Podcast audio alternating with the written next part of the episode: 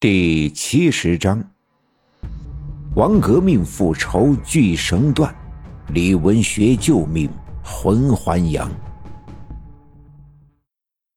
把绳子拴在阴阳鼠的阳面，另一头绑在自己的腰上，这是我奶奶教给我爷爷的办法。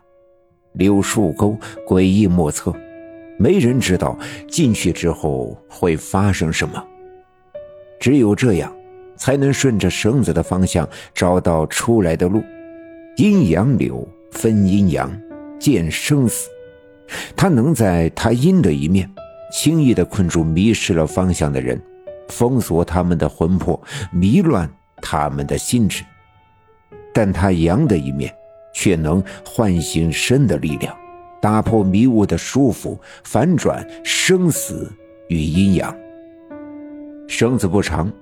离阴阳流也不远，可我爷爷每一步都走得十分的艰辛，仿佛有一种巨大的力量在吸引着、牵扯着他的身体。身后再一次传来杂乱的、奇怪的声音，有婴孩失落无助的啼哭，有妇女撕心裂肺的嚎叫，有男人愤怒崩溃的怒喊。还有如除夕的爆竹般密集的枪声、鸣笑声，鸡鸭受惊后扑棱棱的翻飞声，盘杯打落粉碎声，无数的声音混杂在一起，此起彼伏，连绵不绝。这声音纠缠在一起，仿佛凝结成了一只只流淌着鲜血、裸露着血肉的手。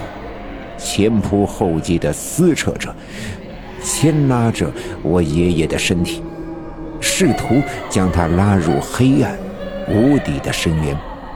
我爷爷把大镰刀别在腰间，双手用力地拉绳子，绳子被拉直绷紧，咯吱吱地作响。每离那棵阴阳柳近一步，牵扯着我爷爷身体的力量便更大一分。我爷爷的脚蹬在冬天的柳树沟僵硬的土地上，硬是踏出一个个脚印。突然，阴阳树下闪出了一个消瘦的身影，他头发蓬乱，衣衫褴褛，低着头，默不作声，慢慢的走到树下，手里拿着一把小刀，踮着脚，伸直手臂。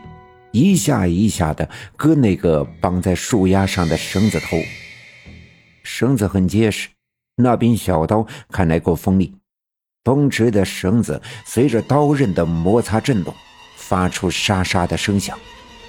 这震动以及这声响，令我爷爷双手发麻，酥麻夹杂着刺痒的感觉，顺着双手沿着胳膊传遍全身。我爷爷感觉浑身发软，几乎失去了力气。那个人继续在切割绳子，但他的刀子实在太钝了。他加快摩擦的速度，嘴里发出呜呜的哭泣声。而与此同时，我爷爷的身体被一股强大的力量吸引，几乎无法再抓住绳子。我爷爷万分的焦急，使尽浑身的力量。将绳子往怀里一拉，并大喊了一声：“啊！”喊声响彻山谷，在这漆黑的阴森的夜里回荡。那个切割绳子的人猛地抬起头，看着我爷爷。尽管夜色暗淡，我爷爷还是看到了他的脸。那是一张怎样的脸？肌肉扭曲，眉毛拧成一个疙瘩，两腮塌陷，仿佛是一张人皮包裹的骷髅。但我爷爷还是认出了他，他是王革命。而就在我爷爷打算去喊他的名字的时候，突然，他的小刀割断了绳子，腾的一声，紧绷的绳子一下子放松。用力拉扯绳子的我爷爷一下子失去了重心，身体向后跌了过去。我爷爷的身体向后跌落，而整个柳树沟却剧烈地震动了起来。阴阳树的方向向上翘起，整个柳树沟开始倾斜，零散的石头和地上干枯的树枝开始向下滚动，地上的枯草也开始漫天的飞扬。很快，整个柳树沟竖了起来，变成了一个无尽的深坑。我爷爷的后背上还背着我，我们一起向下跌落。我爷爷已经放弃了挣扎，因为眼前发生的一切让他感觉到无助。他知道这一切自己完全无法掌控，所以一切的挣扎只能是徒劳的。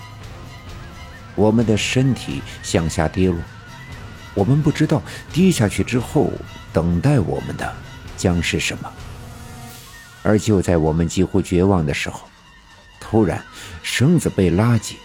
我们的身体停止了下跌，被绳子悬挂住，来回的摇晃。我爷爷睁开眼睛，向上望去。是的，是向上望，因为大地已经倾斜，原本阴阳柳就在前方，现在已经变成了上方。而就在树下，站着一个人，用两只手拉住了被割断的绳子头。他一下一下的往上拉绳子，我和爷爷便一下下的上升。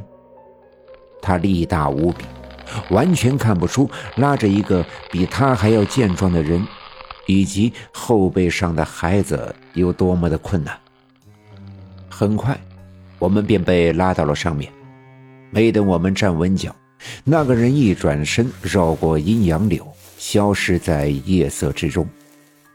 但我爷爷还是认出了他，对着他消失的方向喊了句：“文学，李文学。”的确，他就是李文学，就是刚才在我爷爷进入柳树沟之前，默默的从我爷爷身边经过的李文学。我爷爷十分纳闷，无论包画匠还是王革命也好。那个终于成了精、变化成我的样子来戏弄我爷爷的黄皮子也罢，他们出现在柳树沟都是正常的。但李文学为什么会出现，并且还如此轻易的就把我们救了出来？